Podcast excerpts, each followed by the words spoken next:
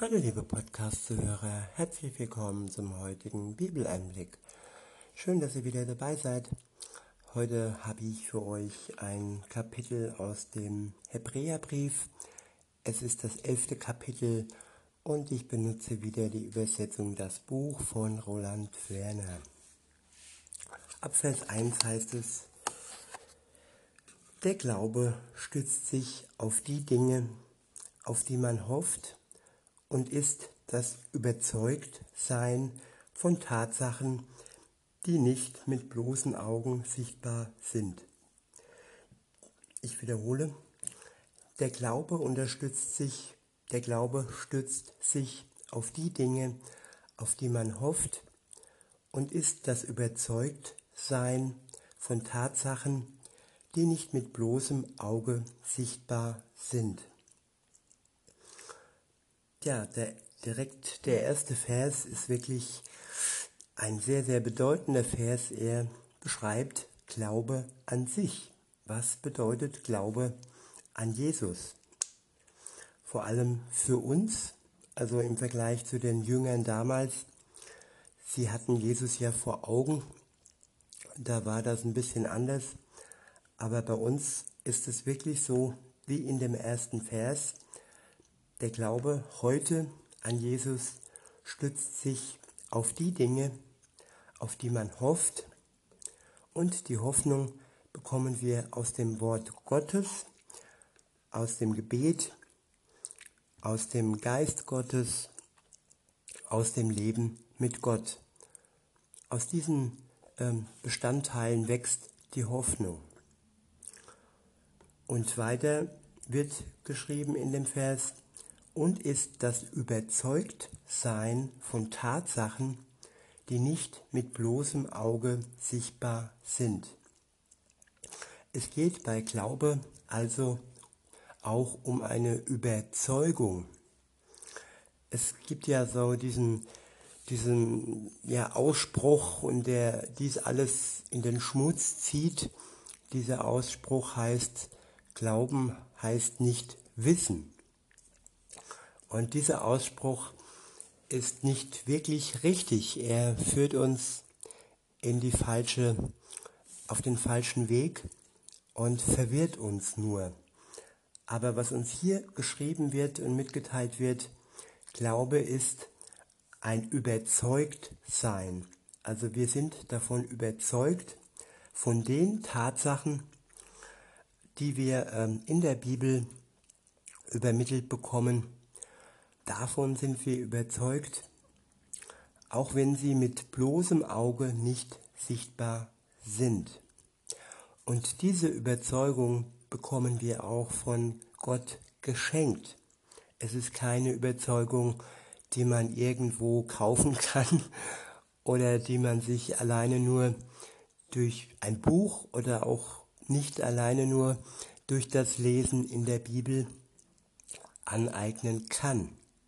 Der erste Schritt ist Vertrauen, dass ich äh, im Vertrauen auf Gott zugehe und ihn darum bitte, dass er mir vergibt. Und wenn er mich dann erlöst hat, dann beginnt das neue Leben mit Jesus und dann bekommen wir auch die Überzeugung über all die Tatsachen, die wir noch nicht mit bloßem Auge sehen, geschenkt. Weiter heißt es in unserem Text, durch dieses Vertrauen hat das Leben unserer Vorfahren Gottes Bestätigung erfahren. Ich wiederhole, durch dieses Vertrauen hat das Leben unserer Vorfahren Gottes Bestätigung erfahren. Also durch unser Vertrauen der erste Schritt, wie gesagt, ähm, bekommen wir von Gott und bekamen auch unsere Vorfahren von Gott Bestätigung. Und aus Bestätigung wird am Ende dann ein überzeugt Sein, eine Gewissheit. In frommen Kreisen wird auch gesagt äh, Heilsgewissheit. Wir sind uns unseres Heils gewiss. Wir sind vor allem gewiss, dass Jesus lebt und das ist der Schlüssel von allem. Wenn er nicht leben würde, wenn er nicht auferstanden würde, dann wäre das alles sinn, sinnlos. Weiter heißt es, durch diesen Glauben begreifen wir, dass die Weltdimensionen durch das kraftvolle Wort Gottes ins Sein gerufen wurden, sodass das, was man sehen kann, nicht aus materiell greifbaren Dingen heraus entstanden ist. Ich wiederhole, durch diesen Glauben begreifen wir, dass die Weltdimensionen durch das kraftvolle Wort Gottes ins Sein gerufen wurden, so dass das, was man sehen kann, nicht aus materiell greifbaren Dingen heraus entstanden ist. Die Welt, wie wir sie kennen, ist aus Gott heraus äh, entstanden. Die ganze Weltdimensionen, sowohl diese Welt und als auch das Universum und auch alle Sterne und Planeten, die es gibt, ähm, entstanden durch die Kraft Gottes. Er hat alles durch sein kraftvolles Wort ins Sein gerufen. Und das nennt sich Schöpfung. Er ist der Schöpfer von allem, was wir vor Augen haben. Und ja, der nächste Abschnitt ist überschrieben mit Vorbilder des Vertrauens. Ab Vers 4 heißt es, aufgrund dieses Vertrauens brachte Abel ein Opfer dar, das Gott angenehm war, angenehmer war als das von Kain. Durch dieses Opfer wurde ihm bestätigt, dass er gerecht war. Und dadurch gibt er seine Botschaft immer noch weiter, obwohl er schon längst tot ist. Hier in diesem Erlebnisbericht ähm, ist die Rede von Kain und Abel. Es waren zwei Brüder und sie hatten beide ganz unterschiedliche Beziehungen zu Gott. Und ähm, ja, der eine hatte wirklich eine herzliche Beziehung zu Gott und der andere nicht. Der andere neidete es ihm und der Neid ging sogar so weit, dass er seinen Bruder dafür umgebracht hat, weil er das nicht ertragen konnte, äh, dass er vor Gott eine bessere Stellung, eine bessere Beziehung hatte, dass Gott sein Opfer lieber hatte als das Opfer des Mörders. Und ja, Gott sieht uns direkt ins Herz. Es ist ihm nicht wichtig, ähm, äh, die äußerlichen Dinge sind ihm nicht wichtig, wie wir nach außen hin wirken, ob wir jetzt 1000 Euro spenden oder nur 100 Euro. Ähm, ja, ihm ist es wichtig, dass wir immer eine Herzensbeziehung zu ihm haben und deshalb ähm, nahm er auch das Opfer äh, dessen ähm, an, das äh, ja, das vielleicht nicht so groß war und nicht so pompös war wie das des Mörderbruders, aber dennoch ähm, hatte er diesen, diesen Bruder lieber als den anderen, weil die Beziehung einfach gestimmt hat. Und so ist es auch bei uns, wenn wir gute Freunde haben, schlechte Freunde haben, mit dem einen verbringen wir mehr Zeit, mit dem anderen weniger.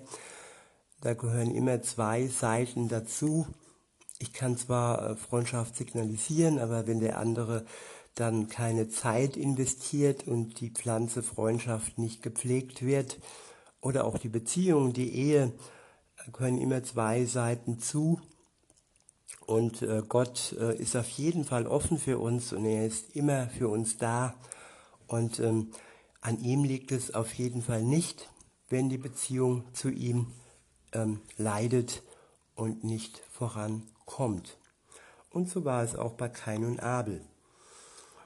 Und ja, weiter geht's im Text. Weiter heißt es, Durch den Glauben wurde Henoch direkt in die Wirklichkeit Gottes aufgenommen, ohne dass er starb. Sein toter Körper wurde nicht aufgefunden, weil Gott ihn direkt zu sich genommen hatte. Schon von dieser Hinwegnahme hatte Gott ihm bestätigt, dass er sein Wohlgefallen erlangt hatte. Ja, Wohlgefallen, auch hier wieder der Punkt in einer anderen Form, dass Gott ähm, eine Ausnahme machte und einen Menschen direkt zu sich in den Himmel sozusagen gebeamt hat, ohne dass er vorher gestorben ist und ohne dass sein leiblicher Körper vorher verfallen ist und die Seele dann in den Himmel mit einem neuen Körper entschwand. Ja, es geht Gott immer um die Beziehung zu dem Menschen. Und die sollten wir immer pflegen und immer im Reinen halten. Weiter heißt es in Vers 6, doch ohne dieses Vertrauen ist es nicht möglich, dass ein Mensch vor Gott angenehm ist. Ich wiederhole, doch ohne dieses Vertrauen ist es nicht möglich, dass ein Mensch vor Gott angenehm ist. Der Mensch kommt auf die Erde und besitzt in sich im Inneren das sogenannte Urvertrauen. Dieses Urvertrauen, das bezieht sich zuallererst mal auf Vater und Mutter und es ist praktisch ein, ein, ja, ein unverdorbenes Geschöpf, das wirklich noch vertrauen kann und, und oftmals äh, von Zeit zu Zeit und durch die Jahre hinweg wird man dann enttäuscht, das Vertrauen schwindet und man kann dann auch wieder schlechter neu anderen Menschen vertrauen, weil man halt ähm, ja verletzt wurde und enttäuscht wurde. Und da gibt es auch einen Unterschied zu Gott. Also Gott wird dich niemals enttäuschen. Das Vertrauen, das du Gott entgegenbringst, das wird er niemals ja, ausnutzen und äh, er wird dich niemals enttäuschen. Es ist halt immer wichtig, das richtig zu deuten, sein Verhalten oder auch sein Schweigen in einem oder anderen Momenten richtig zu deuten. Aber eins steht fest, er liebt dich, er liebt jeden Menschen und er wünscht sich wirklich mit jedem Menschen eine Beziehung und er macht da keine Ausnahme, weder bei dir noch bei mir. Und weiter heißt es dann, denn wer in die Nähe Gottes kommen will, der muss darauf vertrauen, dass Gott wirklich existiert und dass er denen, die ernsthaft nach ihm fragen, auch eine gerechte Belohnung schenken wird. Ich wiederhole, denn wer in der Nähe, denn wer in die Nähe Gottes kommen will, der muss darauf vertrauen, dass Gott wirklich existiert und dass er denen, die ernsthaft nach ihm fragen, auch eine gerechte Belohnung schenken wird. Ich sage das immer für mich, wenn ich neue Menschen kennenlerne, dann äh, bekommt jeder von mir einen Vertrauensvorschuss. Jeder Mensch ist ja ja, ist es wert, dass man ihm vertraut. Und wenn man direkt mit Misstrauen auf Menschen zugeht, dann kommt man nicht allzu weit, dann kann man Beziehungen nicht neu knüpfen. Und so ist es auch bei Gott. Auch wenn wir Gott noch nicht kennen, ganz am Anfang unseres Glaubens, dann ist es erstmal wichtig, dass wir zuallererst seine Existenz wirklich anerkennen dass wir darauf vertrauen, dass er existiert. Wenn ich dann im Vor, Vor, Vorhinein sage, nö, es gibt ja Gott eh nicht und das ist alles ein Märchen, das ist alles ein Humbug, und ähm, mit dieser Voraussetzung kann ich keine Beziehung zu Gott knüpfen. Und äh, unter Menschen ist es leichter, da kann man zumindest die Existenz des anderen, anderen leichter anerkennen, aber dennoch muss man Vertrauen schenken, einen Vertrauensvorschuss äh, jemanden entgegenbringen, weil man könnte ja enttäuscht werden, man könnte belogen werden, man könnte betrogen werden. Und da haben wir bei Menschen sehr, sehr viele Probleme. Und diese Probleme, wie gesagt, die haben wir bei Gott nicht. Das einzige Problem in Gänsefüßchen ist, dass wir ihn nicht sehen und dann in erster Linie mal ähm, seine Existenz ähm, anerkennen und wirklich sagen, okay, Gott, ich sehe dich zwar nicht, aber ich vertraue darauf, dass es dich gibt und ich vertraue darauf, dass das, was in deinem Buch steht, was in der Bibel steht, der Wahrheit entspricht. Und das ist der Anfang. Und wenn, wenn wirklich man Gott diesen, diesen, äh, dieses Vertrauen entgegenbringt, dann wird er es nicht enttäuschen. Das ist der Beginn jedes Glaubens. Und weiter geht's. Durch den Glauben baute Noah aus Ehrfurcht vor Gott die Arche, um seine Familie zu retten. Er hatte von Gott den Auftrag dazu empfangen und tat es, obwohl noch nichts sichtbar war von dem, was kommen würde, was kommen würde. Ja, Noah ist wirklich ein ganz tolles Beispiel zum Thema Vertrauen. Ähm, er hat auch noch nicht gesehen, dass diese Flut kommen wird. Er, er wusste zwar von Gott, sie, sie wird kommen und Gott hat ihm den Auftrag gegeben, die Arche zu bauen und die äh, Tiere paarweise zu sammeln. Und ähm, ja, er wurde als Spinner, als äh, Verschwörungstheoretiker, würde man heute sagen, oder als, als Leugner oder was weiß ich, ja, auf jeden Fall wurde er damals auch ähm, an den Rand gedrängt und trotzdem hat er an die Wahrheit geglaubt, trotzdem hat er auf das Wort Gottes vertraut und hat die Arche gebaut. Und hätte es ihn nicht gegeben, dann wäre die Wahrheit nicht ans Licht gekommen, dann wäre die gesamte Menschheit und auch die Tierwelt und Pflanzenwelt untergegangen, im wahrsten Sinne des Wortes, im Wasser versunken. Also brauchte es Menschen und damals und auch heute Menschen, die Gott vertrauen, auf sein Wort vertrauen.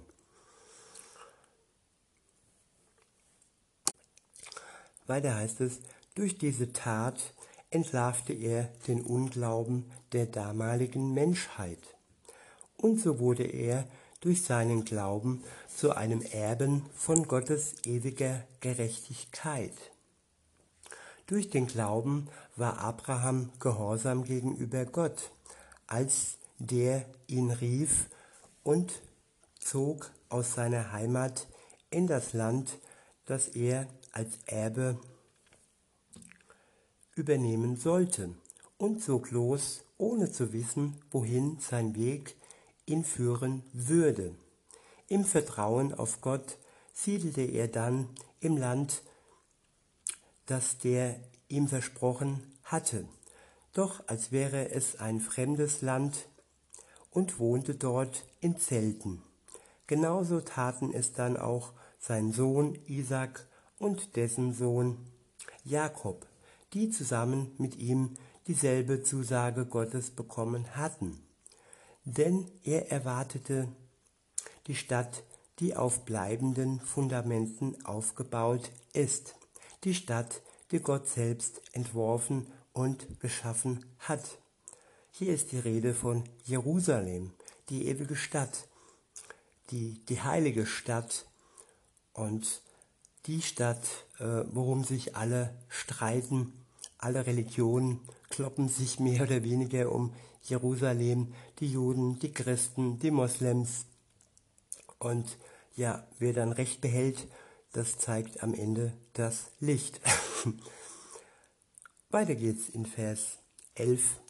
Dort steht, durch den Glauben bekam Abraham zusammen mit seiner Frau Sarah die eigentlich keine Kinder bekommen konnte, die Kraft, einen Nachkommen in die Welt zu setzen.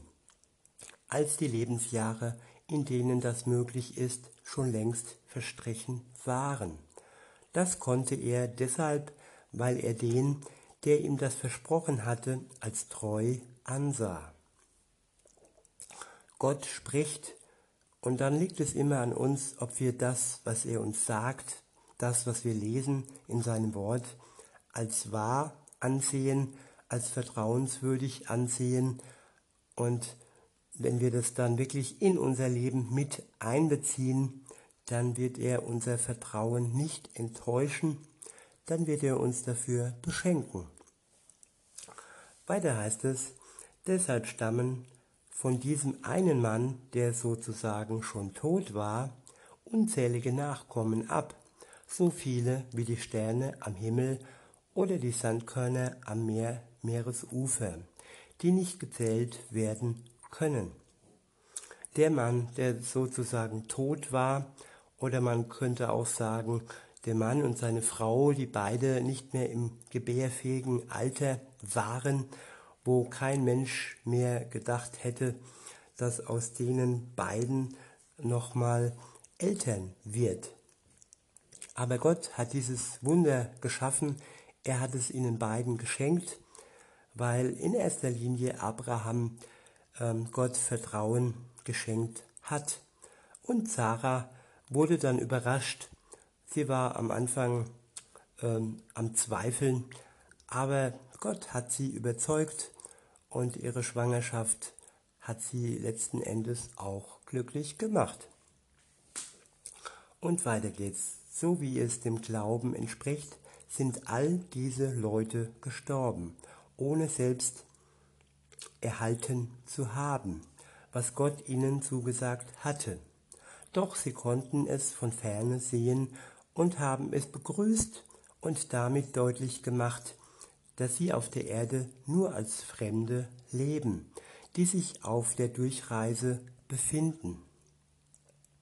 Ja, das waren alles Wegbereiter, Abraham, Jakob und so weiter und so fort. Viele haben ähm, Gottes Weg gebahnt, aber die Früchte des Weges haben sie noch nicht ernten können. Und das ist ähm, ein, eine Entscheidung, ähm, wo man vielleicht schon von Anfang an weiß, dass man eigentlich die Früchte nicht ernten wird zu Lebzeiten, sondern erst nach seinem Leben in der Ewigkeit bekommt. So ist es auch bei uns heute noch oftmals, dass wir einen Dienst für Gott ähm, haben und die Früchte dessen erst oftmals ähm, nach unserem Leben erfahren werden. Und was treibt die Menschen dann an, die an Gott glauben? Das ist das Vertrauen. Ohne Vertrauen auf Gott ist eigentlich nichts möglich. Weiter heißt es, die, die das sagen, machen damit klar, dass sie auf der Suche nach einem Vaterland sind. Ein Vaterland nicht hier auf Erden, ein Vaterland im Himmel. Weiter heißt es, wenn sie damit das Land, aus dem sie fortgezogen waren, gemeint hätten, hätten sie ja die Möglichkeit gehabt, dorthin zurückzukehren. Doch jetzt suchen sie eine bessere Heimat, und zwar die, die in der Himmelswelt ist. Deshalb hat Gott auch keine Scheu, sich als ihr Gott zu bezeichnen, und er hat auch für sie eine Stadt fertiggestellt. Eine Stadt mit vielen Wohnungen, Wohnungen, die Jesus für uns vorbereitet, die wir an ihn glauben. Und weiter heißt es in Vers 17, im Vertrauen auf Gott war Abraham bereit, seinen Sohn Isaak als Opfer darzubringen, damals als er auf die Probe gestellt wurde, seinen einzigen Sohn, auf dem alle Versprechungen für die Zukunft ruhten. Das war der, über den gesagt worden war, deine Nachkommen sollen sich aus der Linie von Isaak weiter leiten. Dabei machte Abraham sich klar, dass Gott auch in der Lage ist, Menschen aus dem Tod wieder, her, wieder zu erwecken. Und bildlich gesprochen erhielt Abraham ihn auch von dort wieder zurück. Ja, für Abraham war sein Tod, äh, sein Sohn schon sozusagen tot. Gott hatte ihn aufgefordert, ähm, ihn als Opfer da zu bringen. Und ähm, er hat zwar kurz vor der Ausführung Stopp gesagt und hatte dann den Widder, der auch bereit stand, als Ersatz äh, nehmen lassen. Aber Gott hatte Abrahams Vertrauen, Abrahams Gehorsam auf die Probe gestellt. Und so ist es auch bei uns. Unser Vertrauen und unser Gehorsam wird auch oft im Leben auf die Probe gestellt. Ist Gott die Nummer eins in unserem Leben oder hat er nur eine ähm, äh, zweit-, dritt-, viert- oder zehnrangige Stelle in unserem Leben? Und ja, so ist es auch wie in jeder Ehe. Man möchte die Nummer eins Ehefrau sein. Man möchte der Nummer eins Ehemann sein in Treue, in Verbundenheit, in Liebe. Und was den Glauben angeht, dann möchte auch Gott die Nummer eins in unserem Leben sein. Weiter heißt es in Vers 21, in dem Vertrauen auf Gott segnete Jakob bei seinem Sterben seinen Sohn Josef und betete dann Gott an, wobei er sich mit letzter Kraft auf seinen Stab stützte. Durch den Glauben sah Josef bei seinem Sterben den bevorstehenden Auszug des Volkes Israel aus Ägypten voraus und gab ihnen den Auftrag, dabei seine Gebeine mitzunehmen. Welch ein Geschenk hat Josef da von Gott bekommen. Er hat praktisch nicht sein eigenes Leben als Film vorbeilaufen sehen, vielleicht auch, aber zusätzlich hat er dann noch eine Vorausschau gezeigt bekommen, eine Vorausschau des damals bevorstehenden Auszugs des Volkes Israel aus Ägypten und hat dann noch den Auftrag gegeben, seine Gebeine mitzunehmen. Weiter geht's im Text. Durch das Vertrauen wurde Mose nach seiner Geburt drei Monate lang von seinen Eltern versteckt. Denn sie sahen, dass das Kind schön war. Dabei hatten sie trotz des Befehls des Pharao, alle jüdischen Jungen zu töten, keine Angst. Vertrauen auf Gott löscht auch die Angst aus. Vertrauen und Angst passen nicht zusammen. Das heißt nicht, dass wir niemals Angst haben werden im Leben, aber wenn wir Angst haben und wir uns an Gott wenden und ihm wieder erneut Vertrauen schenken, dann wird die Angst von uns weichen.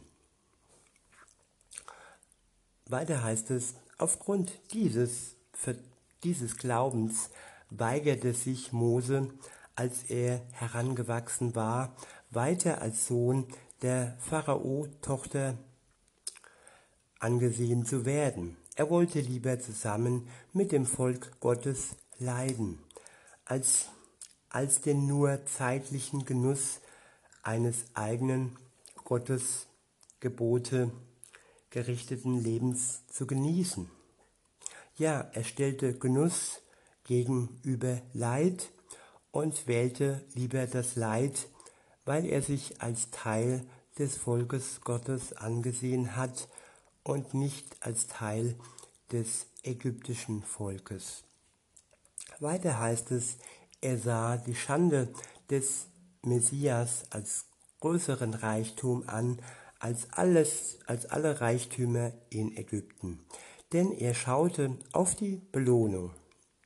Ich wiederhole, er sah die Schande des Messias als größeren Reichtum an als, als alle Reichtümer in Ägypten, denn er schaute auf die Belohnung.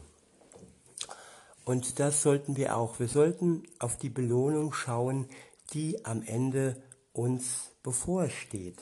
Nicht die sogenannte Belohnung oder die sogenannten Erleichterungen im irdischen Leben, sondern die Belohnung, die wir erhalten, wenn wir Gott die Treue halten, wenn wir ihm bis zum Ende unseres Lebens vertrauen, dann werden wir dafür in der Ewigkeit belohnt werden. Und unsere Freude wird dann nicht zeitlich begrenzt sein, sie wird ewiglich sein. Und wer möchte nicht schon gerne ewiglich, ewiglich, ewigliche Freude? okay, Vers 27 dort steht, durch den Glauben verließ er Ägypten ohne Furcht vor der Wut des Pharao. Die Augen sozusagen fest auf den unsichtbaren Gott gerichtet, hielt er standhaft durch.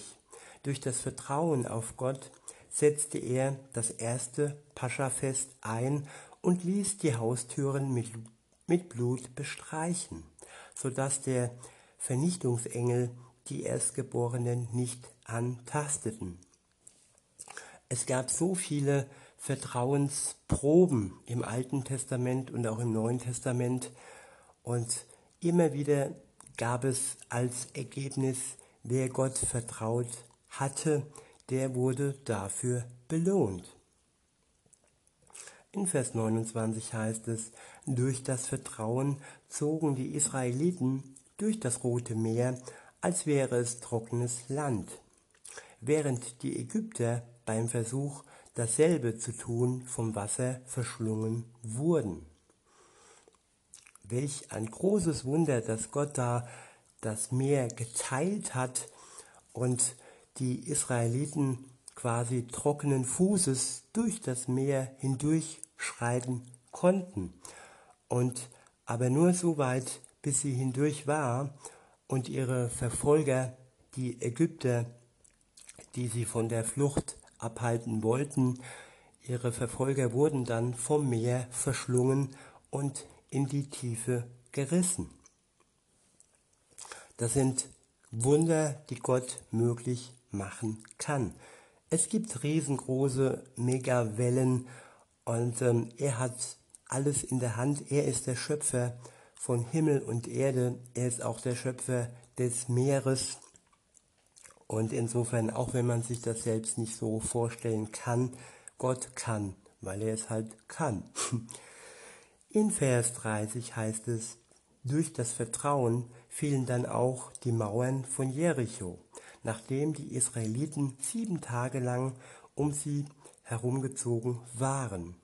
Durch ihr Vertrauen kam Rahab, die Prostituierte, nicht zusammen mit den anderen Einwohnern um, die Gott nicht gehorsam sein wollten, denn sie hatten, denn sie hatte die Kundschafter in Frieden aufgenommen. Was soll ich sonst noch alles aufzählen? Die Zeit würde mir fehlen, wenn ich noch ausführlich erzählen würde von Gideon, Barak, Simson, Jesa, David, Samuel und den Propheten. Das waren Menschen, die durch den Glauben Königreiche in die Knie zwangen, der Gerechtigkeit zum Sieg verhalfen, das erlangten, was ihnen verheißen war. Sie stopften die Mäuler der Löwen, löschten mächtige Feuerbrände aus, entkamen dem Tod durch Schwert, überwanden Krankheit und Schwäche, wurden stark im Kampf und schlugen fremde Heere in die Flucht. Frauen konnten die, die zu ihnen gehörten und gestorben waren, wieder durch, ein, durch eine Totenauferstehung zurückgewinnen doch anderen entging es, doch anderen erging es anders, und auch sie hielten am Glauben fest. Sie wurden gefoltert, weil sie die Möglichkeit der Befreiung nicht annahmen, um dann ein besseres, um dann eine bessere Auferstehung zu erleben. Andere mussten die Prüfung erdulden, verspottet und gegeißelt zu werden und in Fesseln oder im Gefängnis zu liegen. Sie wurden gesteinigt, auseinandergesägt oder auch durch das Schwert umgebracht. Sie irrten umher, bekleidet nur mit Schafsfällen und Ziegenfällen, mussten Mangel und Entbehrung auf sich nehmen, wurden bedrängt und geplagt.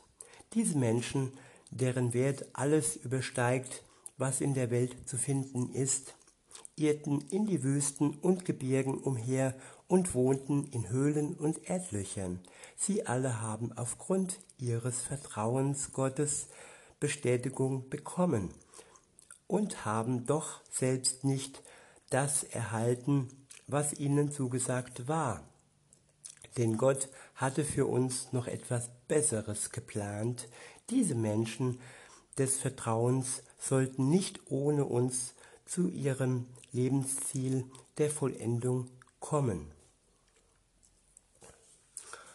Ja, die Ewigkeit, darum geht es hier. Und all die Menschen, die schon dem Vertrauen gefolgt sind, sie werden zusammen mit uns in der Ewigkeit im Reich Gottes ihre Belohnung erhalten. Der nächste und letzte Abschnitt ist überschrieben mit Vorbild Jesus, beziehungsweise das ist dann schon das nächste Kapitel. Wir haben das Kapitel 11 hinter uns gelassen und ich wünsche euch noch einen schönen Tag und sage bis denne.